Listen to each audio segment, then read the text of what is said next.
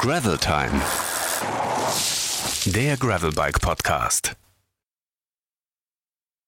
Hallo, liebe Freunde des Schotterfahrrads und äh, willkommen zu einer neuen Folge von Gravel Time, dem Gravelbike Podcast, powered by Il Magistrale Cycling Coffee. Heute für euch am Mikrofon Felix, das bin ich, und der Sascha ist wieder da an meiner Seite. Guten Morgen, Sascha. Guten Morgen. Und unser Gast in Folge 21 ist Jonas Deichmann. Hallo Jonas. Hallo Felix und äh, Sascha. Bevor wir loslegen, dürfen wir, ihr kennt das schon, äh, noch schöne Grüße von unserem Sponsor ausrichten, Il Magistrale Cycling Coffee, ähm, die uns unterstützen mit leckerem Kaffee und die euch unterstützen mit 20% Rabatt, wenn ihr den Rabattcode Gravitime20 eintippt bei eurer Bestellung auf Magistrale Cycling Coffee cc. Mach das mal ganz schnell. Ähm, und ich darf feststellen, dass der Kaffee bei Graveltime nie so wichtig war wie heute. Denn wir zeichnen hier gerade um 7 Uhr morgens auf. Deshalb. Äh, also zur Mittagszeit. Mh. Für Sascha zur Mittagszeit. Ja. Weil Jonas Deichmann sich gerade in Vladivostok befindet. Äh, Jonas, wie spät ist es bei euch gerade? Äh, hier ist kurz nach drei. Kurz nach drei. Also das heißt, Stunden später. Du hast schon zwei Kaffee auf. Ge genau. Ich, ich, bin noch im Halbschlaf. Ähm. Deshalb zum Wachwerden erstmal kurz ein paar News aus der Gravel-Welt. Äh, Sascha, magst du loslegen? Hast du irgendwas Spannendes für uns?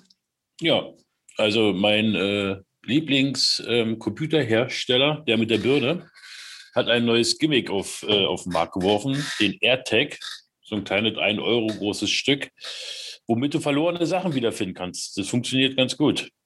Das ist ein, wie so ein kleiner Taler, also ein Euro groß, klebst du dir irgendwo hin. Ans Eigentlich Handy. Haben hm? Ans Handy. Ja, genau, das hat ja schon diese Funktion. Eigentlich war es, glaube ich, ursprünglich gedacht für Schlüssel, Portemonnaies. Aber mittlerweile gibt es auch Fahrradhalterung. Und dieses Ding kann man anscheinend gut irgendwo am Fahrrad verstecken. Und wenn es hier mal geklaut wird, kannst du mit diesem Teil dein Fahrrad wiederfinden. Es soll super funktionieren wurde mir gesagt, aus erster Hand. Von jemandem, der ja. sein Fahrrad schon hat äh, klauen lassen extra, oder? Ja, wahrscheinlich hat er extra klauen lassen. Ja, ne? oder hat seine Frau damit fahren lassen. Keine Ahnung. Das okay. weiß ich nicht. Ja. Oder sein äh, Partner oder Partnerin oder Partner. Sternchen. Wenn das, ja. wenn das von Apple kommt, ist das ja bestimmt ziemlich günstig, ne? Ja, 39 Euro. 35 Euro pro Stück. Für ein Euro großes Talerchen. Sehr schön. Okay. Genau. Äh, sehr schön. Äh, damit habe ich nicht gerechnet, dass wir Apple hier promoten. Nee, Birne. Ähm, Birne. Hm? Genau. Ich habe äh, ein neues Gravelbike Festival. Davon gibt es ja relativ wenig im Moment. Die poppen ja gerade gar nicht wie, äh, wie irgendwas aus dem, aus dem Boden. Ich finde es Wahnsinn, was gerade alles passiert. Aber die Leute haben natürlich auch ein bisschen Nachholbedarf. Ne? Into the Volt heißt das, ein neues Gravelbike Festival im Bregenzer Wald vom 1. bis 4. Juli unter dem schönen Motto müde Beine, volle Bäuche, offene Herzen. Bei volle Bäuche wäre ich auf jeden Fall dabei. Offene Herzen finde ich auch gut. Müde Beine. Muss man auch. Ach so, okay. Aber die schon vor dem Radfahren. Ja, na klar. Ich gehe ja zum vollen Bauch hin. Ja. Eben. Also meinst wir, wir drehen das, die Reihenfolge um. Ja, genau, richtig. Ähm, auf dem Programm stehen vier Tage voller Gravel-Touren, Yoga, Outdoor-Kino, Müsli-Riegel-Workshops, Strava-Challenge und äh, Pipapo. Ich selbst kenne die Region nicht, aber die Veranstalter versprechen viele tolle Schotterwege und eine wahnsinnig schöne Landschaft. Wart ihr schon mal unterwegs, Bregenzer, Bregenzer Wald in der Ecke? Nein. Ich kenne ich kenn die Gegend ziemlich gut und äh, ja, ist, ist sehr toll. Okay, aber du rast da wahrscheinlich immer nur durch auf deinen Abenteuern in die weite Welt, oder? Ähm, ich habe ja in München so eine, so eine Art Homebase und äh, wenn ich von München zu meinem Vater in die Schweiz fahre, dann äh, fahre ich öfters durch den Bregenzer Wald. Also ich äh, bin manchmal auch langsam über ein paar schöne ja, das, dort unterwegs. Das sind ja auch nur, ich weiß nicht, was sind das von München, 200 Kilometer oder so? Äh, nächstes Jahr ist ein bisschen äh, weiter in die Schweiz, also 500. Ja, aber bis, bis Bregenzer Wald meine ich. Achso, ja, ja, das sind 200, ja. Ja, das ist ja für dich. Äh, Aufwärmrunde. Äh, genau, eine Frühstücksfahrt, oder? Ja, wollte ich auch ein Brötchen holen. Hm. Jonas, bevor wir äh, zum Gespräch mit dir kommen, hast du auch irgendwie eine kleine News, die du vielleicht noch irgendwie ein Produkt, was dich äh, begleitet, was unentbehrlich ist oder irgendwas, was dir in den letzten Tagen aufgekommen ist aus der Gravel, Bikepacking, Fahrradwelt? Also ich habe jetzt die, die letzten Monate, sag ich mal, meine, meine Winterausrüstung getestet unter, unter extremsten Bedingungen. Und da hat sich äh, so ziemlich alles äh, bewährt, was ich dabei habe. es gab wirklich nichts, was ich, worauf ich hätte verzichten können. Wo ich extrem äh, positiv überrascht von bin, sind äh, die Schuhe von mir, äh, 45 äh, North äh, Wolfhammer. Die sind, selbst wenn man im, im Regen und dann äh, hinterher minus 15 Grad unterwegs ist, ähm, in die Nacht rein, trotzdem noch ähm, relativ gemütlich, bleibt es warm drinnen. Okay. Und äh, das durch zwei Monate im, ähm, ja, in Sibirien. Also ich weiß nicht, ob die meisten Gravel-Fahrer auch mal bei minus 15 Grad draußen sind, aber ähm, Schuhe und Handschuhe ist immer so das Thema, was, was mich jeder fragt. Und die kann ich nur empfehlen. Ich meine, hier in Deutschland hoffen ja alle, dass es jetzt vielleicht mal langsam so ein bisschen sommerlicher wird äh, nach den verregneten Wochen und fast schon Monaten jetzt. Aber Schuhe und gerade äh, Winterschuhe finde ich immer ein sehr spannendes Thema. Ich habe persönlich noch keine gefunden, wo ich wirklich sage, die sind es. Äh, von daher äh, mal ausprobieren. Ich habe das nicht. Welche Schuhe waren das? 45 äh, North äh, Wolfhammer. Ah. Wolfhammer. Ach, die, diese fetten Dinger. Äh, genau, aber bei minus 15 Grad, ähm, ja. da muss man auch ein bisschen auf was Extremeres ausweichen. Ah, ich habe ich hab die für äh, milde Gefilde. Ich weiß jetzt gar nicht, wie sie heißen, diese grauen Winterschuhe von 45 North. Ich komme jetzt nicht auf den Namen. Ja, aber auf jeden Fall nicht diese Ultra-Dinger. Genau, bin auch super zufrieden ja. damit. Ja. So, damit sind wir ja eigentlich schon mittendrin. Äh, trotzdem stellen wir Jonas Deichmann noch einmal kurz vor, für die Leute, die ihn vielleicht nicht kennen. Jonas Deichmann, Fahrradfahrer mit einer besonderen Liebe, Vorliebe für lange Touren, würde ich mal sagen. Äh, also wirklich sehr, sehr lange Touren. So einmal Nordkap bis Kapstadt und so. Ähm, aktuell auf dem Weg einmal rund um die Welt, äh, wobei da der Begriff Fahrradfahrer schon wieder nicht ausreicht, denn er macht das Ganze als Triathlon. Die Strecke entspricht einem 120-fachen Ironman, glaube ich. Stimmt das? Genau. Und äh, das ist dann wahrscheinlich der längste Triathlon aller Zeiten, würde ich sagen. Äh, herzlich willkommen, Jonas, in Vladivostok. Als Aufwärmrunde haben wir erstmal unsere schöne Rubrik Sieben Fragen, sieben Antworten für dich. Du warst ja schon mal bei uns zu Gast, aber da hatten wir die Rubrik noch nicht und deshalb können wir das jetzt mit dir nochmal schön durchziehen. Wir stellen dir eine Frage, du hast fünf Sekunden Zeit für eine Antwort. Ähm, wenn dir spontan keine einfällt, kannst du die Antwort schieben, dann stell, äh, die Antwort schieben, die Frage schieben, dann stellen wir sie nochmal zum Ende. Ähm, und Sascha legt los. Dein allererstes Fahrrad? Kleines äh, Kinderfahrrad, ähm, wo ich drei oder vier Jahre alt war. Da möchte, Ahnung, ich, da möchte ich nie wieder Rad fahren müssen. Ähm, russische Autobahn. Alles klar. Was denkst du, wenn du von der asphaltierten Straße auf den Schotterweg abbiegst? Jetzt beginnt das Abenteuer. Was willst du im Jahr 2021 auf jeden Fall noch erleben? Eine Ozeanüberquerung mit dem Segelboot. Oh, ich bin dabei. Okay, mit wem, du bist ja meistens alleine unterwegs, mit wem würdest du denn am ehesten die Welt mal umrunden auf deinen Touren? Mit meinem Bruder. Welches Utensil darf beim Bikepacking auf keinen Fall in deinen Taschen fehlen? Mein äh, Wahoo Elements Computer. Hier steht jetzt zwar. Die hast du in den Taschen? Äh, nee, also in, in der Ausrüstung, weil beim Gravelfahren ähm, ist die, die Wegfindung immer ein bisschen schwieriger.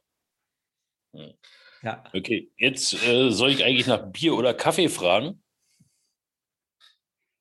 äh, Kaffee. Ja. Aber die ist auch nicht schlecht. Ja.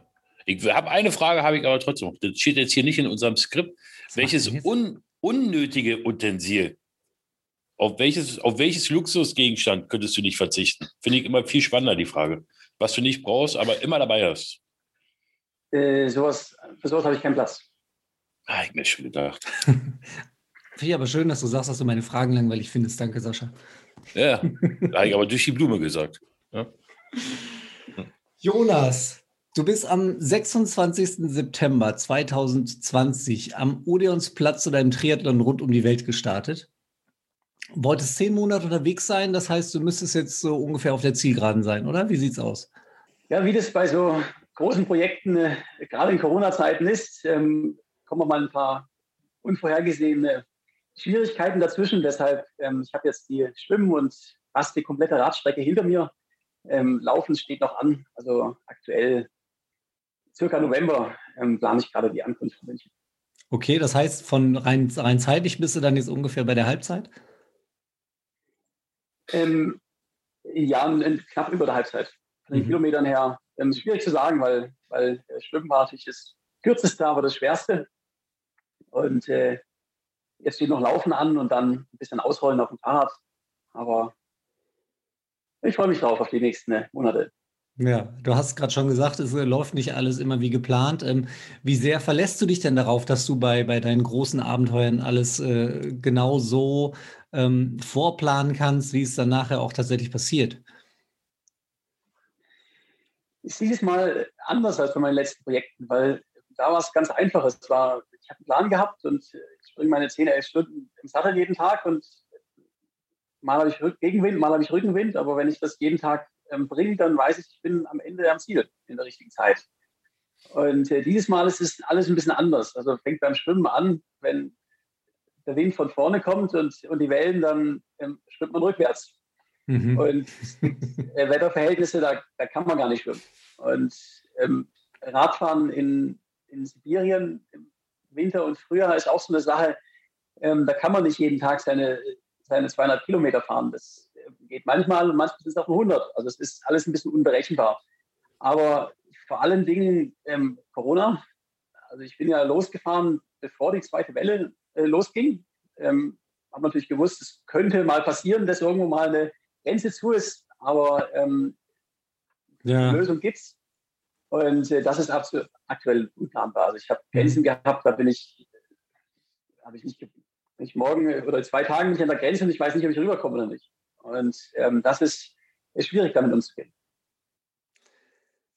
Ähm, wie sehr zerren diese Wartezeiten an den, an den Nerven, wenn du es nicht selber in der Hand hast, sondern so in den Mühlen der Bürokratie hängst? Es ist der mit Abstand äh, schwerste Teil, also, also mental damit umzugehen. Ähm, auch im, im russischen Winter bei minus 50 Grad, ähm, ja, das ist hart, aber, aber es hängt an mir. Mhm. Ähm, ich weiß, wenn ich das Richtige mache, dann, dann komme ich weiter. Und äh, mit der Bürokratie, ähm, gerade in Corona, da helfen auch die besten Kontakte häufig nicht, ähm, wenn die Grenze zu ist, dazu. Und ähm, das ist, ist, schwierig, damit umzugehen. Mhm. Wenn die Grenzen zu sind, helfen da nicht auch mal so eine Energieregel, den du als äh, Goodie ihm geben kannst, um durchzukommen, oder? Äh, kommt auf die Grenze an. Also ähm, ich habe in, in Osteuropa, da ging es noch mit den Grenzen, vor allen Dingen war, war Russland für mich die, die schwierigste Grenze. Ähm, das hat zweieinhalb Monate gedauert, bis ich ähm, die Genehmigung bekommen habe mit äh, vielen guten Kon Kontakten. Mhm. Und jetzt hier vom Pazifik ähm, habe ich jetzt auch alles probiert, aber das einzige Land in der Pazifikregion, was mich reinlässt, ist äh, Mexiko. USA und Kanada ist zu, ganz Südamerika ist zu und auch äh, Japan, Korea, China, alles keine Chance. Und ähm, ja, da helfen auch die besten Kontakte nicht.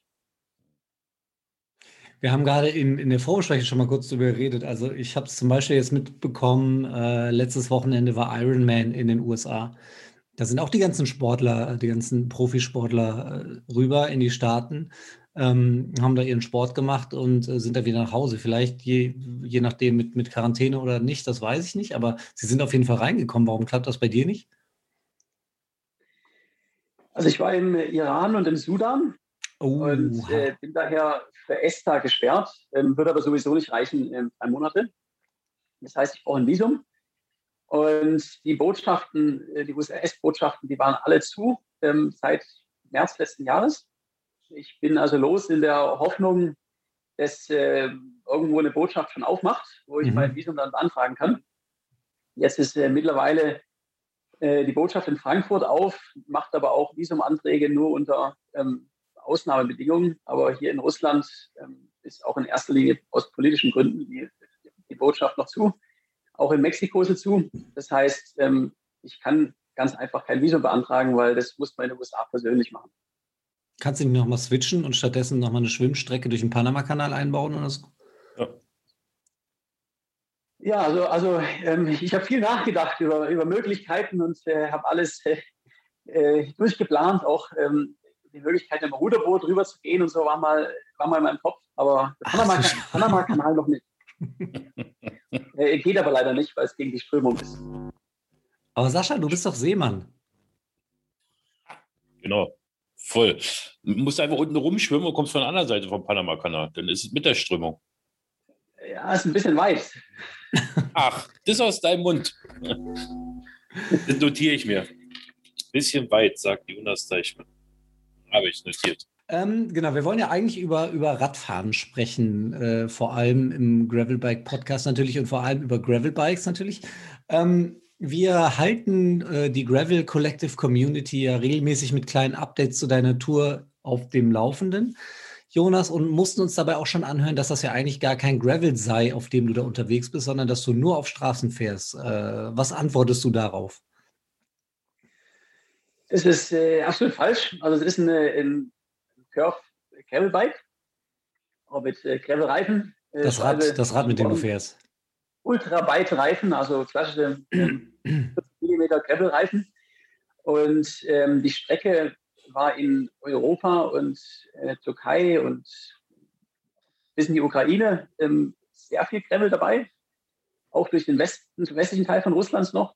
Mhm. Und äh, ab dem Uralgebirge dann ähm, gibt es keine Gravelstraßen mehr. Da gibt es äh, nur Asphalt, der aber oft mit äh, Schnee und Matsch und äh, Baustellen übersät ist. Also auch da ist, kommt das Gravel nicht zu kurz. Ich wollte gerade sagen, das zählt doch als Gravel. Also Baustellen sowieso und auf Schnee und Matsch ist man ja auf jeden Fall auch froh, wenn man keinen 23 mm Reifen hat, ne? Genau.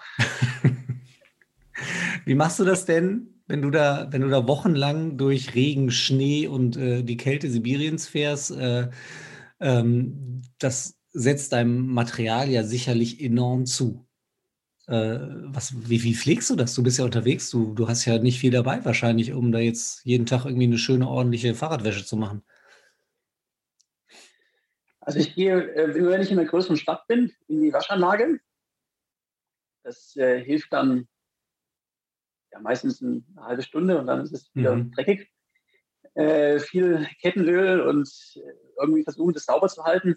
Meine größten mechanischen Probleme, also ich war, ich hatte zwei Bedenken. Das eine hat sich als ähm, ja, nicht nötig herausgestellt. Das war mit den Reifen, wie reagiert äh, Tubeless auch auf ähm, Temperaturen, wenn es mal an die minus 20 Grad geht. Okay. Hat aber keine Probleme gemacht.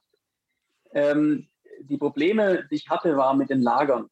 Also Tretlager und auch die Lager vom, vom Laufrad musste ich auf 10.000 Kilometern Russland beides zweimal tauschen. Uh. Also es ist äh, teilweise nach 3.000 Kilometern ist Tretlager und, und die Lager von den, mhm. von den Laufrädern wieder hinüber. Äh, liegt daran, ähm, gerade im im westlichen Teil von Russlands musste ich, bin ich viel auf Schotterwegen unterwegs gewesen, aber auch danach ähm, nachts minus 15 Grad und tagsüber so um die 0 Grad. Das heißt, die gigantischen Schneemassen schmelzen und ähm, es wird zu tiefem Schlamm. Teilweise auch durch 15, 20 Zentimeter tiefen ähm, ja, Dreckwasser auf der Straße gefahren und das geht alles in die Lager rein und äh, zerstört sie. Da kann man auch wenig machen. Eieiei, das heißt, du bist ja im Prinzip dann so ein, so ein wandelndes Versuchslabor auch, oder? Äh, schon ein bisschen. Also ein paar von meinen Sponsoren ähm, haben ja auch äh, Teile mitgegeben. Äh, schau mal, wie funktioniert denn das bei, bei minus 15, minus 20 Grad? Ja, krass. Äh, sehr interessant finde ich auf jeden Fall. Also gerade auch dieses Tubeless-Thema, ähm, wann, die, wann die Milch einfriert ne? und wann du da irgendwann Klirren aus deinen Reifen hörst. Äh, hey. Gute Empfehlung übrigens. Also falls mal irgendjemand auf die Idee kommt, bei minus 25 oder so zu fahren, weil, wie gesagt, bis minus 20 kann ich jetzt bestätigen, Tubeless funktioniert. Ähm, laut Schwalbe wird es dann so bei minus 25 aber sehr kritisch. Ähm, normale Schlauch, Schläuche darf man auch nicht verwenden. Die ähm, hat man sofort einen Platten. Äh, die Aerotan-Schläuche, die funktionieren anscheinend auch bei minus 30 noch äh, wunderbar. Interessant. Ich wollte gerade fragen, welche du verwendest. Ja? Äh, ja, auch die, das Doc Blue. Mhm. Weil ein, einen Platten zu bekommen oder einen Defekt bei, bei minus 15 Grad, das ist so das, das Horrorszenario, weil ähm, da ist man teilweise gar nicht mehr in der Lage, das überhaupt zu, zu wechseln. Da hilft dann nur mhm. Zelt aufbauen, rein und drinnen irgendwie reparieren. Hm. Mit äh, welchem Rad bist du denn unterwegs überhaupt da? Äh, ich habe einen äh, Curve ähm, äh, GX, GMX äh, Gravelbike. Ein, schönes, ein Australier. Genau, ein Australier. Aber du fährst ja gar nicht durch Australien. Das äh, ergibt doch keinen Sinn. Ja, aber die, ja. die sind ja auf sowas ausgelegt, diese Räder. Die haben ja auch keine innenliegenden Züge oder so. Liegt alles außen, richtig? Bei Curve? Genau, genau. Es ist alles äh, schön aufgebaut, dass man sich äh, selber auch reparieren kann. Mhm. Alles außenlegend und, äh, und robust. Der Rahmen hat auch keine Probleme gemacht, sondern halt ähm, ja, Lager und Schaltwerk, äh, einfach alles, was wo der Matsch so reinkommt. Hm. Na klar, wenn er nachts friert, der Matsch oder so, und morgens wieder auftaucht, dann muss er was damit machen. Ja. ja. Super. Du hast gerade gesagt, dass du ähm, in jeder Stadt, in die du kommst, dann in die Waschanlage fährst. Äh, aber wenn du jetzt da äh, quer durch Sibirien gefahren bist und immer an der Autobahn entlang, wie oft kommen denn da überhaupt Städte? Wie oft hast du denn da die Möglichkeit, äh, sowas zu machen? Also auch Autobahn hört sich in, in, es ist zwar eine Autobahn, aber es ist darf man jetzt nicht mit Deutschland vergleichen. Ähm, Im westlichen Teil äh, noch relativ viel. Also so bis, bis Novosibirsk kommt so alle ja, 700, 800 Kilometer eine, äh, eine Stadt. Und äh, dann danach wird es äh, doch ein bisschen beschaulicher. Äh, von hinter Baikalsee hatte ich ein Stück, das waren äh, 2400 Kilometer ohne Stadt. Ähm, und auch nicht mehr sehr also es wirkt nicht mehr wie eine Autobahn, das ist halt die einzige Straße, die da durchführt. Aber da gab es auch 2400 Kilometer keine, keine Waschanlage oder Fahrradshop oder irgendwie sowas. Hm. Wo, wo nächtigst du denn da immer? Jeden Abend, in, jeden Abend im Hotel oder Hütte oder auch Zelten bei der Kälte? Ähm, klar, auch Zelten. Ähm, hm. Also ich, in, im russischen Winter macht es selten, äh, wenn es feucht ist, äh, weniger Spaß. Mhm. Äh, also die, die wirklich bitterkalten Tage, wo es auch, auch tagsüber minus 10 hatte und dann nachts äh, minus 15 und noch kälter, ist kein Problem. Da muss ich nur aufpassen, ich schwitze nicht, äh, fahre so langsam und ähm, da ist im Schlafsack, also ich würde jetzt nicht sagen warm, aber, aber, aber okay nachts. Und äh, dann zähle ich sehr gerne. Äh, Problem sind die Tage, wo es also dann im, Früh, im Frühjahr ging und äh, tagsüber Schneeregen und äh, nachts minus 10, minus 15 und alles ist nass. Und äh, da ist dann das Zelten, gerade wenn dann der Permafrostboden noch auf, auftaucht und ähm, auch überall neben der Straße einfach alles, alles Sumpf ist und nass, dann ist das Zelten ein bisschen schwierig. Mhm. Deshalb, ich habe äh, hab viel draußen übernachtet und wenn mal ein Hotel kommt, also es gibt so alle ja, am Anfang sind es noch alle 70, 80 Kilometer, später auch mal 150 bis zur nächsten Restaurant. Und äh, an den Restaurants kann man, gibt es entweder so ein kleines Hotel für die Lkw-Fahrer oder man kann dahinter das Zelt aufbauen. Das war immer eine schöne Anlaufstelle, weil es dann auch morgens äh, gleich Frühstück dort gibt. Mhm. Mhm. Ähm, aber das bedeutet ja auch, ähm, ist ja wahrscheinlich auch der Sinn ein bisschen für dich äh, an der Sache, dass du auf äh, solchen Strecken dann sehr, sehr lange einen zumindest sehr, sehr reduzierten Kontakt auch zu anderen Menschen hast. Ne? Du bist äh, ja eigentlich so komplett mit dir alleine. Äh, was, was macht das mit dir? Was passiert da in deinem Kopf? Da muss man auch, auch, auch unterscheiden. Denn, also gerade Russland ist ein, ein riesiges Land. Also es sind 10.000 Kilometer vom, vom einen Ende zum anderen. Und da gibt es landschaftlich wunderschöne äh, Gegenden, wo ich dann einfach die, die Zeit genießt und ähm, in die Landschaft schaue und äh, mhm. das brauche ich keine Ablenkung. Aber es gibt auch die, die sibirische Tiefebene, ähm, beginnt hinter dem Ural bis Novosibirsk sind so circa 2000 Kilometer und es ist nur geradeaus und komplett flach und einfach nur ein Sumpf. Da gibt es nichts, wirklich nichts anzuschauen, gar nichts. Und äh, wenn man dann den ganzen Tag fährt, also es ist einfach unglaublich langweilig. Und ähm, da muss ich irgendwie ablenken. Also ich höre Musik und ich singe auch gerne auf dem Fahrrad. Und äh, ja, muss mir so meine kleinen Highlights am Tag äh, suchen. Hm.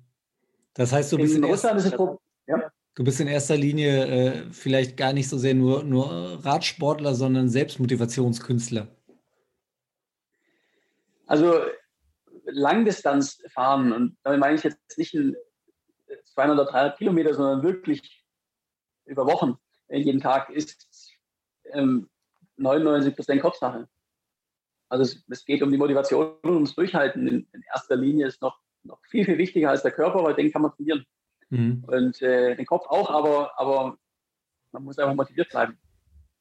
Ja. Hast du denn äh, unterwegs auch andere Radler getroffen? Oder bist du immer nur alleine oder? Also ich habe über, über meinen Instagram-Kanal immer wieder Nachrichten bekommen, so in ziemlich jeder größeren russischen Stadt und äh, habe von den einheimischen Rad-Communities, ähm, die haben dann öfters am Stadtausgang, Eingang auf mich gewartet. Ach cool. Mich dann ein bisschen begleitet. Ähm, und äh, das war immer super. Nach hier in Vladivostok einen, einen Wahnsinnsempfang gehabt. Abgesehen davon ähm, habe ich in ganz Russland keinen einzigen Fahrradfahrer getroffen. das heißt, sie haben alle, alle gedacht, was ist denn das für ein Bekloppter, der da jetzt um die Jahreszeit hier mit dem Fahrrad langkommt? Was ist das überhaupt? Also ich, ich habe mal gefragt, so, so in Pausen, wann, warum es hier keine Fahrradfahrer gibt. Und die sagen, ähm, in der Jahreszeit, da gibt es nur Swift. ähm, also, ist, äh, ja, ein bisschen. Finde ich tatsächlich eine ganz spannende Frage. Also, du bist jetzt ja so im Winter bzw. Frühling, wo, was in Sibirien, wobei der sibirische Frühling für uns immer noch tiefer Winter wäre, mitten durch Russland gefahren willst jetzt rüber nach Mexiko, um da im Sommer durch die Wüste zu laufen. Wäre es nicht vielleicht cleverer gewesen, das andersrum zu machen? Nur so? Ja, ja das, das, das Timing äh, hat noch Verbesserungspotenzial. ähm, also es, es liegt an, an zwei Dingen. Ähm, zum ersten, äh, die Schwimmstrecke in äh, Kroatien ist, geht nur im Herbst. Im äh, Frühjahr ist es zu kalt mhm. und äh, im Sommer ist es zu gefährlich wegen den Motorbooten. Da ist einfach die Hölle los und ah. die sehen mich ja teilweise nur schwer. Äh, ich hätte einfach ein riesiges, äh, ein großes Risiko, dass ich überfahren werde, weil wenn man schwimmt, ich habe zwar so einen kleinen Schwimmsack dabei mit einer Fahne dran, mit meiner Ausrüstung, aber äh, wenn es Wellen gibt und die Motorboote dann schnell mhm. sind, vielleicht getrunken sind, ähm, ist einfach zu gefährlich. Daher hat das Schwimmen äh, den Start diktiert. Und äh, mein Gedankengang war auch, ich wollte ja eigentlich ursprünglich nicht durch Mexiko, sondern durch die USA laufen, äh, wo es dann im Sommer auch okay ist vom Wetter. Das heißt, ich habe mir von Anfang an gedacht, äh, Fahrradfahren ist meine, ist meine stärkste Disziplin. Ähm, dann nehme ich den, irgendwo werde ich den Winter haben, dann, dann nehme ich ihn doch am besten in meiner Paradedisziplin. Und am besten in Sibirien, da tut er nicht so weh. Ja. Mich würde ja nochmal interessieren, wie ernährt man sich bei so einem harten Ding? Hast du deine Taschen voll mit Essen oder isst du nur Kräuter am Wegesrand in Sibirien? Sumpfkräuter. Also am, äh, am, am äh, sibirischen Highway gibt es ja alle, also zumindest fast überall mal alle 100 Kilometer ein Restaurant. Und äh, Supermärkte allerdings nicht, weil die sind in der, in der Stadt und ähm, in Städten oder in den Ortschaften und der Weg in die Ortschaft rein ist äh, meistens in, im Frühjahr nicht passierbar oder äh, danach kann man sein Fahrrad wieder waschen, äh, weil es alles Schotter ist. Deshalb, ich bleibe normalerweise auch an der, an der Straße und äh, gehe dann so zweimal am Tag, in, dreimal am Tag in, in ein Restaurant und äh, da gibt es dann meistens äh, Pimeni, das sind so russische äh, Tortellini und äh, Pfannkuchen äh, und äh, Nudeln und davon sehr, sehr viel. Und äh, unterwegs, Problem ist, ähm, die haben jetzt nicht wirklich Auswahl an so Snacks, was man mitnehmen kann. Also hauptsächlich Schokolade und, und Kekse. Und das esse ich dann nonstop, wenn ich unterwegs bin. Mhm. Also einfach so viel wie möglich und was ich halt finde. Aber du hast jetzt keine Riegel von irgendeinem namhaften Hersteller immer dabei, irgendwelche Gels, Spritzen, weiß ich was, äh, sondern wirklich, du ernährst dich nur mit dem, was du findest? Also ich habe äh, am Anfang ein bisschen was dabei gehabt, aber das ist dann natürlich irgendwann schnell aufgebraucht. Klar. Mhm. Ähm, deshalb ähm, im, im, im, Tagesgeschäft ähm, ja, muss ich schauen, was ich, was ich finde. Ich habe es für, für Mexiko auch von ähm, Aber wenn es in die Hitze geht, in die Hitze geht von, von Science and Sports, äh, was dabei ähm, GS und äh, Elektrolyte und so Sachen. Aber ähm, das habe ich natürlich jetzt nicht für die, die komplette Distanz von 120 Marathons, sondern äh, vielleicht die ersten zehn Tage und dann, ähm, ja. wenn ich bei Mexico City vorbeilaufe, nochmal. Mexiko äh, wird bestimmt spannend mit der Ernährung, wenn du so einen äh, scharfen Taco oder so isst auf dem Rad. Ah nee, da läuft schnell. Genau. Das macht schnell. Ja, ich habe mal, ich, hab mal in Indien gelebt, deshalb das, das passt schon. Ja, okay, alles was rein muss, muss auch wieder raus. Ja. Du bist jetzt seit äh, weit über einem halben Jahr mittlerweile unterwegs. Ähm, wenn du aus dieser langen Zeit ein absolutes Highlight rauspicken solltest, hast du eine Idee, was das wäre? Ja, ja, weil also für mich gab es zwei. Dürfen noch zwei sein. Zwei Momente, die, zwei, die wirklich herausstechen. Das erste ist natürlich ähm, in Dubrovnik aus dem Wasser kommen und auf mein geliebtes Fahrrad zu steigen und meine Schwimmkarriere zu beenden. Äh, mehr so ein emotionaler Moment. Äh, Schwimmen ist vorbei, äh, weil ähm, Swimpacking hat, glaube ich, keine rosige Zukunft. Und äh, mein zweites Highlight, also für mich so der, äh, der schönste Tag, war ganz klar am Bikersee.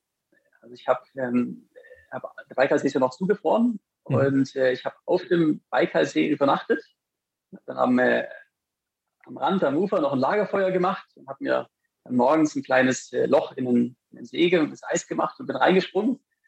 Und äh, das ist, also das ist super, weil auch wenn man nachts auf dem See schläft, ähm, das Eis bewegt sich ja, also man, man hört dann, dann, Geräusche.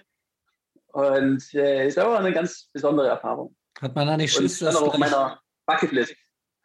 Hat man da nicht Schiss, dass es gleich irgendwann mal Krach macht und dann äh, tut sich unter einem ein Loch auf? Ähm, da war noch Eisfischer und äh, die bauen sich ja so kleine Löcher ins Eis. Da habe ich mal reingeguckt und das war noch irgendwie anderthalb Meter dick, die Schicht. Deshalb äh, kein Problem. Also würde es auch für mich reichen, wahrscheinlich. Mit Sicherheit. Aber wie kann man denn da reinspringen? Das ja, das reicht mich auch gerade, aber. Wie, wie, viel, wie viel Grad hatte das Wasser denn dann? Na, unter null. Also es ist, war gefroren. Ich habe mir da eine Stelle gesucht, da ist es, wo das Eis ein bisschen dünner war. Habe äh, ein paar große Steine reingeworfen, um da ein Loch zu machen und bin reingesprungen. Das kann ich mir wirklich beim besten Willen nicht vorstellen. 10.000 Kilometer. Und danach noch den weiter Sport auch zu machen, nicht. Ich muss ja wieder warm werden. Da hilft dann das Fahrradfahren. Wenn du rauskommst, wird dir wahrscheinlich schnell warm, oder? Wie ist das? Im Eisbad. Also es, ist, ist, das Kälteste ist der erste Moment, wenn man reingeht. Und äh, wenn man einmal drin ist, dann, dann geht's. Also ich bin jetzt da keine zwei Minuten drin gewesen, aber, aber es ist wirklich nur der, der erste Moment und so immer so mit den, mit den, mit den Füßen drin ist, mit den Knien da die Überwindung zu, zu finden, ähm, jetzt auch komplett unterzutauchen. Das ist das, äh, das Schwierigste, wo es am kältesten ist. Sascha, das, das wäre doch vielleicht eine schöne Idee auch mal für so ein Gravel Club Event, oder? Genau, habe ich mir auch gerade gedacht. Ich dachte mir, wir machen vielleicht mal, also genau in einem Jahr bei dem Podcast aus so einem Loch heraus. Mhm. Das wäre doch mal witzig. das ist eine dir. gute Idee, ja. Genau. Dann, dann bibber ich wahrscheinlich so ähnlich wie nach der, nach der Astra-Impfung im Schüttelfrost. Jonas, äh, du sitzt jetzt in Vladivostok und äh, hast Schwimmstrecke und Lauf, äh, Quatsch, Schwimmstrecke und Radstrecke hinter dir. Äh, wie geht es denn jetzt weiter bei dir? Also es fehlt noch die Laufstrecke und äh, Mexiko ist das äh, einzige Land, was mich reinlässt. Ich habe da eine schöne Route geplant ähm, von Tijuana nach Cancun. Also erst äh, Baja California runter. Ähm, das wird äh, ja wunderschöne Halbinsel, eine Mischung aus Wüste und Bergen und Pazifik. Da würde ich ja lieber Radfahren laufen. ist eine neue, ich bin eigentlich auch Fahrradfahrer, aber es ist mal eine neue Erfahrung ja. und Herausforderung, deshalb freue ich mich ungemein drauf. Und äh, dann geht es rüber aufs Festland und äh, richtig hoch in die Berge, also bis auf 4000 Meter geht es hoch in Mexiko und äh, insgesamt 5000 Kilometer. Allerdings habe ich gerade noch die Herausforderung, äh, wie komme ich denn nach Mexiko? Weil ähm, ich möchte ja äh, mit so wenig CO2 wie möglich auch um die Welt und äh, habe da aktuell das Problem, ein Schiff zu finden, was mich nach Mexiko bringt. Äh, Frachtschiffe erstmal gibt es keine Direktverbindungen und sie dürfen auch niemanden mitnehmen wegen Corona. Mhm. Und die russischen Segelboote, die stecken gerade alle in Korea fest. Also es gibt hier keine Segelboote, weil im Winter, wenn Vladivostok die Bucht zufriert, gehen die alle nach, äh, nach Süden und jetzt dürfen sie Corona-bedingt nicht mehr zurück. Mhm. Also es ist gerade etwas schwierig. Was heißt denn Segelboot für dich? Wie, wie, wie groß sind die Dinger, die für dich in Betracht kommen? Also es ist dann keine Jolle, sondern schon ähm, eine kleine Yacht, die auch äh, ozeantauglich ist, weil der Pazifik ist, ähm, ich glaube, 8.000 oder 9.000 Kilometer auf die andere Seite. Ähm, und da kann es auch mal ein bisschen stürmen. Also es ist schon ein, ein riesiges Schiff. Hm. Es gibt doch diesen Deutschen, der gerade, der fast diese Regatta gewonnen hat. Der hat ja auch die Greta Thunberg mitgenommen, glaube ich, damals. Ich komme jetzt nicht auf den Namen. Äh, der Boris Herrmann. Der Boris Herrmann, genau, der da durch diesen bekackten Unfall um den Sieg ja. in meine Augen gebracht wurde. Ja, fast. Ja, das war auch ein tolles Abenteuer. Ja. Das, ich glaube, mit so einem Ding mal zu fahren, aber danach, äh, dann bist du erstmal durch. Mit so einem Boot darüber zu fahren. Da passt ja nicht zu zweit drauf. Doch. Der Jonas, der kriecht ja hinten rein. Denn, ja. Wahrscheinlich steuert er das alleine. Genau. Sag mal, ähm, ist denn irgendwie auch geplant im Nachgang dein Abenteuer irgendwie äh, zu sehen, zu lesen, zu, zu begutachten oder nach, ja. Zu Cape to Cape gab es doch alles, Film, Buch. Genau. Hast du Kino. das diesmal auch geplant? Äh, genau, also auch diesmal geht es wieder äh, Buch und Film. Ich bin äh, größtenteils allein unterwegs, aber ähm, eine Filmcrew, Markus äh, Weinberg, auch ein äh, ehemaliger Art-Profi äh, und jetzt Filmemacher, der kommt mich etappenweise immer äh, besuchen. Ist jetzt hier auch in Russland die letzten fünf Tage mitgefahren äh, nach Vladivostok und wir machen gemeinsam einen Dokumentarfilm, der dann im März in die Kinos kommt. Und über die Radstrecke gibt es auch in der European Outdoor Film Tour jetzt im Herbst äh, nur über den Russland-Teil ähm, einen, Kurzfilm. Mhm. Und dann kommt auch direkt nach Ankunft in München äh, ein Buch dazu raus. Du schreibst auch während des Fahrradfahrens? Ähm, nee, also ich, ähm, ich sende immer äh, wöchentlich Sprachnachrichten und äh, telefoniere mit äh, meinem Verlag und äh, das Buch wird dann äh, fremdgeschrieben. Uh, da bin ich ja gespannt. Ich warte auf den Film. Sascha, mir kommt gerade eine Idee. Wie wäre es denn, wenn wir eine Crowdfunding-Aktion machen, ein Tretboot für Jonas Deichmann? Ein Tretboot, ja. Kriegen wir hin. Oder? Es gibt ja noch, es gibt ja noch, ähm, es gibt ja, es gibt Wurfzelte, vielleicht finden wir auch ein Wurfboot. Dass du einfach einmal über den Pazifik drüber wirfst. Wir drücken, wir drücken auf jeden Fall die Daumen, dass das irgendwie funktioniert. Und wenn jetzt hier jemand vielleicht zuhört und sagt, ach, ich wollte doch sowieso demnächst mal mit meinem Segelbötchen äh, von Vladivostok nach Mexiko, äh, da sitzt äh, noch jemand, der wird gerne mit euch mitfahren. Ähm, Jonas, zum Abschluss hätte ich noch eine ganz einfache Frage für dich. Ähm, kannst du dir vorstellen, irgendwann mal in Anführungszeichen in einen normalen Job zu wechseln, wenn du äh, von einem deiner vielen, vielen Abenteuer zurückkommst und zu sagen, so, das war's jetzt, jetzt muss ich nicht mehr mit dem Fahrrad oder mit Swimpacking oder laufend äh, rund um die Welt reisen? Ähm, ein ganz klares Nein. Also ähm, ich habe ja nach dem Studium äh, auch zwei Jahre in einem normalen Job im Vertrieb gearbeitet und ähm, habe jetzt meinen Job als Abenteurer und ähm, den bevorzuge ich und werde ihn auch noch viele, viele Jahre machen. Ich habe noch eine lange Liste mit äh, zukünftigen Abenteuern, die ich, äh, die ich machen möchte. Also mir wird äh, nicht langweilig und äh, zurückgehen äh, möchte ich auf jeden Fall nicht. okay. Also hier mache ich jeden Tag, ich mache jeden Morgen auf und, und ich weiß, heute, heute erlebe ich was. Ist nicht, nicht immer einfach, gerade wenn es ähm, draußen vom Zelt minus 15 Grad hat, aber aber es ist abwechslungsreich und äh, wird nie langweilig. Der Reinhold Messner des Radfahrens. Ja, und wenn die Alternative ist, morgens aufzuwachen und zu wissen, yeah, ich erlebe heute das gleiche wie gestern, ist natürlich auch, hat sicherlich auch was. Und wir haben natürlich was Schönes, worüber wir berichten können, was wir verfolgen können und was uns ja auch Spaß macht, wenn du uns so ein bisschen in die weite Welt mitnimmst und entführst. Ähm, dann würde ich sagen, wir drücken die Daumen, Jonas, äh, begleiten dich äh, virtuell weiter. Äh, toi, toi, toi. Vielen Dank, dass du heute hier dabei warst und die Zeit hattest. ähm, bleibt uns eigentlich nur noch äh, Tschüss zu sagen. Tschüss an euch. Äh, das war die 21. Äh, Folge von Gravel Time, unserem Gravelbike Podcast, powered by Il Magistrale Cycling Coffee. Denkt an euren Rabatt, 20% äh, mit dem Code GravelTime20 auf magistralecyclingcoffee.cc. Ich müsste übrigens auch mal wieder einkaufen, mein Kaffee ist alle. Ähm, folgt uns auf Social Media, Instagram, Facebook, YouTube und überall, wo ihr uns finden könnt. Ähm, wir hören uns bei der nächsten Folge Gravel Time. Bis dahin. Gravel On. Danke, Sascha. Danke, Jonas. Gerne. Bis dann. Danke und bis dann.